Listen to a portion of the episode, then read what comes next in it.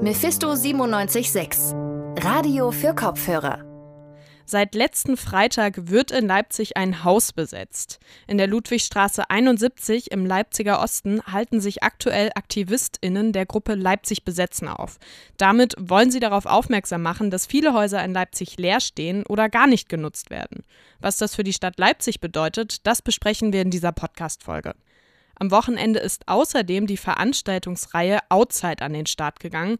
Am Freitag sind einige Menschen zusammengekommen, um zu der Musik von Techno-DJ Chris Liebing zu tanzen. Ich habe mich mit Antje Hamel vom Live-Kombinat Leipzig unterhalten und sie hat mir ein paar Einblicke in die Organisation der Veranstaltung gegeben und mir auch erzählt, was das für die Leipziger Club- und Kulturlandschaft bedeutet. Ihr hört Radio für Kopfhörer, der Podcast von Mephisto 976. Ich bin Johanna Stolz. Schön, dass ihr eingeschaltet habt. Vor drei Tagen, am vergangenen Freitag also, haben AktivistInnen ein leerstehendes Haus in der Ludwigstraße 71 besetzt. Hinter der Aktion steht die Gruppe Leipzig besetzen. Und ja, für die einen ist das ein Straftatbestand, für die anderen vielleicht nur ziviler Ungehorsam. Wer das, wer, wie der momentane Stand genau aussieht und wie die Stadt auch damit umgeht, das weiß mein Kollege Tristan Kühn. Hallo Tristan. Hallo Johanna. Tristan, was sind das denn eigentlich für Leute, die jetzt gerade das Haus besetzen? Also das ist die Gruppe Leipzig besetzen und das ist eine autonome Gruppe mit ganz unterschiedlichen AkteurInnen. Und die haben sich solidarisch zusammengeschlossen, denn sie wollen auf den massiven Leerstand in Leipzig aufmerksam machen.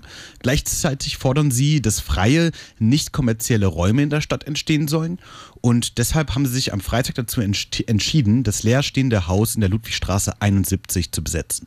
Und was haben Sie jetzt mit dem Haus genau vor? Nun, Sie wollen daraus ein Wohnprojekt machen und dafür auch eng mit der Nachbarschaft zusammenarbeiten. Sie haben sich beispielsweise überlegt, eine Bar bzw. ein Café zu öffnen. Vielleicht sollte es auch Möglichkeiten geben für die Fahrradreparatur oder auch Räume geschaffen werden für ganz unterschiedliche Initiativen und Gruppierungen. Hausbesetzungen betreffen ja eigentlich dann auch den Besitzer bzw. die Besitzerin und die können dann auch entscheiden, ob sie rechtlich dagegen vorgehen wollen. Ne? Ja, genau das. Und laut der Leipziger Volkszeitung möchte wohl am Mittwoch der Besitzer der Immobilie in der Ludwigstraße 71 mit den BesetzerInnen verhandeln. Auch die Parteien hier in der Stadt haben sich zu der Besetzung bereits geäußert. Die CDU Leipzig zum Beispiel fordert ein konsequentes Vorgehen gegen HausbesetzerInnen. Enrico Buchmann, Pressesprecher der CDU Leipzig, sagte mir dazu, Hausbesetzungen sind illegal. Das ist ein Rechtsbruch, ein ganz klarer. Und das sehen wir deswegen als CDU Leipzig auch sehr kritisch, was sich seit Freitag in der Ludwigstraße 71 abspielt. Und deswegen haben wir jetzt auch am Wochenende gefordert, dass die Hausbesetzer möglichst schnell Einsicht zeigen und die Besetzung auch abbrechen. Bis jetzt sieht es allerdings nicht so aus, als würden die BesetzerInnen das Haus auch tatsächlich verlassen. Aber ist es nicht auch so, dass Eigentum dann letztendlich verpflichtet? Die BesetzerInnen haben doch, äh, nicht BesetzerInnen, sondern die BesitzerInnen haben doch auch eine gewisse Pflicht, dass die Häuser nicht verfallen, oder? Ja, genau. Es gibt das sogenannte Wohnraumschutzgesetz und das soll verhindern, dass Wohnungen, die eigentlich leer stehen, mit Absicht leerstehend gelassen werden. Aber warum sollte denn überhaupt jemand Häuser oder Wohnungen mit Absicht verfallen lassen oder leer stehen lassen? Also Denkmalschutz muss zum Beispiel nicht mehr eingehalten werden, wenn die Gebäude zu stark verfallen sind. Auch ist Gebäude zu, zu renovieren im Allgemeinen teuer. Deswegen spekulieren manche, dass die, dass die Preise in einer Boomstadt wie Leipzig weiter steigen werden und dann können sie später das Grundstück teuer verkaufen, ohne davor auch teuer das Grundstück erst renovieren zu müssen. Sehen denn alle Parteien im Leipziger Stadtrat die Hausbesetzung so kritisch wie die CDU? Nö. Die Grünen zum Beispiel sehen das nicht so kritisch wie jetzt die CDU. Für Matthias Jobke, er ist Vorsitzender vom Bündnis 90 Die Grünen in Leipzig, ist die Hausbesetzung auch eher ein Akt von zivilen Ungehorsam. Und dieser kann laut ihm auch durchaus seine guten Seiten haben. Da können sehr viele Impulse ausgehen, um sich einerseits politisch zu betätigen und auch Missstände aufzuzeigen, dass genau hier passiert. Und dann kann man natürlich trefflich darüber streiten, ob es da auch andere Formen gibt. Letztendlich wurde diese gewählt und hat ihr Ziel offensichtlich erreicht. Deswegen ist es erstmal nichts Verwerfliches. Der Besitzer kommt ja laut der LVZ voraussichtlich am Mittwoch, um mit dem Besitzer BesetzerInnen zu verhandeln. Weiß man denn schon, wie diese Verhandlungen dann aussehen werden? Nein, Sascha, einer der Aktivisten im Haus, hat mir erzählt, dass sie selbst erst durch die LVZ erfahren haben, dass der Besitzer überhaupt mit ihnen verhandeln will. Darüber sind sie auch sehr froh und sind auch bereit zu Kompromissen. Es könnte allerdings sein, dass die AktivistInnen das Gebäude räumen müssen, bevor die Verhandlungen überhaupt starten. Denn sowas ist auch nicht ganz unüblich, dass eben erst gefordert wird, dass die Aktivistinnen das Gebäude verlassen, denn andere Hausbesetzer in Leipzig oder Berlin, die wurden vor ganz ähnlichen Forderungen gestellt. Und weißt du, ob die BesetzerInnen der Ludwigstraße 71 das Haus vor den Verhandlungen verlassen werden? Sascha meinte zu mir, nein. Für sie sei eben eine Verhandlung ausgeschlossen, wenn sie im Vorfeld das besetzte Haus schon räumen müssten. Und im Endeffekt war es dann genau andersrum, dass eben nicht die BesetzerInnen diejenigen waren, die Pistole auf die Brust gesetzt haben, sondern denen die Pistole auf die Brust gesetzt wurde. Sie haben nämlich dann alles verloren, was sie überhaupt in Verhandlungen einbringen können, nämlich das Gebäude an sich. Das heißt, damit ist eine Verhandlung auf Augenhöhe ausgeschlossen. Ein Kompromiss könnte jetzt für Sascha so aussehen, dass die BesetzerInnen beispielsweise einige Jahre in dem Gebäude geduldet werden, sodass es eben auch für sie Sinn macht, an dem Wohnprojekt weiterzuarbeiten. Bis der Besitzer dann voraussichtlich am Mittwoch mit den BesetzerInnen verhandelt, weiß man jetzt also noch nicht genau, wie es mit dem Haus die, der Ludwigstraße 71 weitergeht. Das war mein Kollege Tristan Kühn über die Hausbesetzung in der Ludwigstraße. Es ist wieder Hochsommer und zu so einem richtigen Sommer gehören für mich auf jeden Fall Open-Air-Veranstaltungen und Konzerte dazu. Dass das auch trotz der Corona möglich ist, das haben jetzt ein paar Leipziger Organisationen bewiesen. Darunter sind zum Beispiel der Live-Kombinat Leipzig e.V. und das Werk 2. Sie haben zusammen mit der Stadt Leipzig einen Plan ausgearbeitet. In nur fünf Wochen haben sie ein Konzept entwickelt, um größere Veranstaltungen stattfinden zu lassen. Herausgekommen ist jetzt die Veranstaltungsreihe Reihe Outside auf der Festwiese in Leipzig.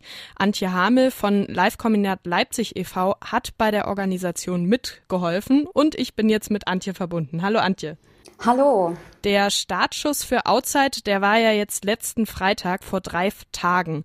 Kannst du mal kurz erzählen, wie ist es denn so gelaufen, das erste Woche, Wochenende? Ist das Konzept gut angekommen? Also unsere Kick-Off-Veranstaltung am Freitag äh, mit dem Techno-DJ Chris Liebing lief super. Ähm, also dafür, dass wir das im Prinzip jetzt nicht äh, jeden Tag machen und das äh, für uns aus organisatorischer Sicht auch mit den Corona-Maßnahmen doch so ein, eine kleine Herausforderung ist, ähm, müssen wir sagen, rückblickend lief das alles reibungslos.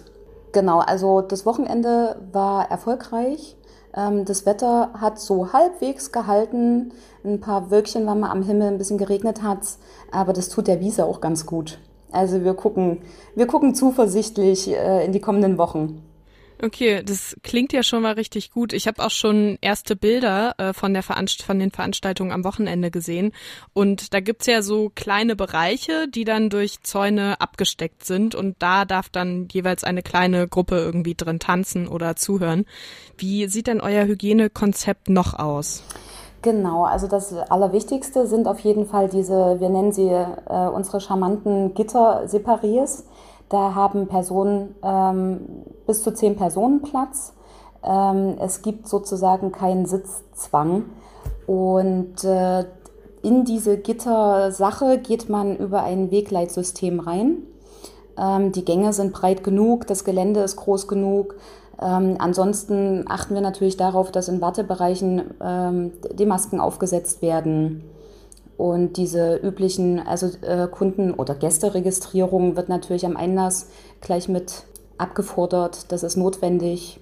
Die Stadt Leipzig, die fördert die Veranstaltungsreihe ja mit 200.000 Euro. Das wurde im Juli beschlossen. Reicht das denn überhaupt aus, um jetzt so eine große Open-Air-Veranstaltung zu organisieren? Puh, das ist äh, eine schwierige Frage. Also wir freuen uns auf jeden Fall und sind da mega dankbar, ähm, dass uns die Stadt Leipzig so ein großes Vertrauen entgegenbringt und uns einfach mal so, ich sage es jetzt mal so salopp, äh, die 200.000 Euro zur Verfügung stellt. Äh, wir kommen damit natürlich an Grenzen. Also jeder, der ein Festival organisiert und eine freie Wiese mit Logistik ausstatten muss und mit Sicherheit und Technik und allem drum und dran, ähm, weiß, dass das jetzt nicht die Riesensumme ist. Unser Anspruch ist aber, dass wir äh, natürlich auch über Eintrittsgelder ähm, die Veranstaltung als solche äh, irgendwie deckeln können und dass wir im Prinzip mit dem Geld der Stadt den Kulturhäusern und Clubs und Spielstätten in Leipzig äh, die Infrastruktur bieten ähm, und damit äh, die Kosten decken. Und das ist jetzt nach unserer Kalkulation geht das auf jeden Fall auf, ja. Also ähm, kommt, wenn es gut läuft und genug BesucherInnen immer kommen, springt da dann auch sogar was für Leipziger Kulturstätten wieder bei raus? Im Idealfall ja. Und äh, wir sind ja alle miteinander verknüpft und äh, verbunden und sitzen auch alle ja im selben Boot und haben auch deshalb gesagt, dass äh, jetzt nicht auf jede einzelne Veranstaltungslocation konkret umgelegt wird, ähm, sondern dass wir, wenn was im Topf bleibt, äh, natürlich weiter investieren, weil der Herbst sieht ja jetzt auch noch nicht ganz so rosa aus und äh, vielleicht gäbe es dann ab Herbst und Winter oder für den Winter dann auch eine Möglichkeit, eine größere Halle anzumieten, zum Beispiel mit den Überschüssen, die übrig bleiben. Ich würde noch mal kurz äh, zur Zusammenarbeit mit der Stadt äh, zurückkommen. Wie hat das denn so funktioniert? Huh, da kann ich jetzt so ganz konkret ähm, also nicht so viel sagen, weil ich selber nicht mit äh, in den Meetings war. Aber es, also die Initiativen haben sich eben im Vorfeld zusammengetan. Also wir als Werk 2 gehören ja mit zum Live-Kombinat. Ähm, dann ist noch Leipzig plus Kultur und äh, das ist Leipzig und Kreatives Leipzig. Die haben sich alle zusammen mit äh, unserer Kulturbürgermeisterin Skati Jennecke zusammengesetzt. Was können wir tun? Was ist notwendig? Wo sind Bedarfe da? Und äh, dann wurde dieser Vorschlag auf eine recht kurzfristige Kulturförderung in Höhe von 200.000 Euro im Stadtrat, also in den Stadtrat mit reingenommen. Und äh, da muss ich sagen, also die Stadt unterstützt uns, wo sie kann. Ähm, und es möchte das auch, dass wir das machen. Und dabei geht es am Ende auch nicht ähm, vordergründig darum, dass wir äh, die Festwiese, das sind jetzt 12.000 Quadratmeter, die wir bespielen, dass wir die jedes, jeden Tag voll machen ähm, mit also wir dürfen ja nur maximal 999 äh, Menschen auf die Wiese lassen. Ähm, ab 1.9. gibt es ein ähm, eine neue Verordnung. Da müssen wir schauen, was, was die neue Verordnung sagt. Aber es ist äh, im Sinne der Stadt, dass wir möglichst viele Häuser präsentieren ähm, und möglichst viele Genres abdecken. Also die Kunst- und Kultur- und Clubszene in Leipzig im Prinzip zum, ähm, zum Spielen auf die Bühne holen. Das sieht man ja auch in eurem Programmheft. Also es ist ja auch äh, schon eine bunte Mischung. Also es gibt viele Konzerte natürlich, aber auch Hörspiele, eine Lesebühne und auch sogar eine Zaubershow. Wie lässt sich denn das Programm von Outside thematisch so am besten einordnen? Puh. äh, ja, äh, das, das Programm von Outside ist so bunt und vielfältig wie die Kulturszene von ganz Leipzig. Das sagt Antje Hame von Live-Kombinat Leipzig e.V. und ich habe mit ihr über die gestartete Veranstaltungsreihe Outside gesprochen. Die Open-Air-Veranstaltungsreihe läuft noch bis zum 27. September auf der Festwiese Leipzig das war's auch schon wieder mit der neuen Folge von Radio für Kopfhörer. Wenn es euch gefallen hat, dann hören wir uns hoffentlich auch morgen Abend wieder, wie immer dann auf eurem liebsten Podcast-Player. Und bis dahin könnt ihr uns gerne unter Mephisto976 auf Facebook, Twitter, Instagram oder YouTube folgen, wenn ihr noch mehr Content wollt. Oder ihr könnt auch unserer Website einen Besuch abstatten. Da findet ihr uns unter radiomephisto.de und könnt nochmal ausgewählte Beiträge nachlesen.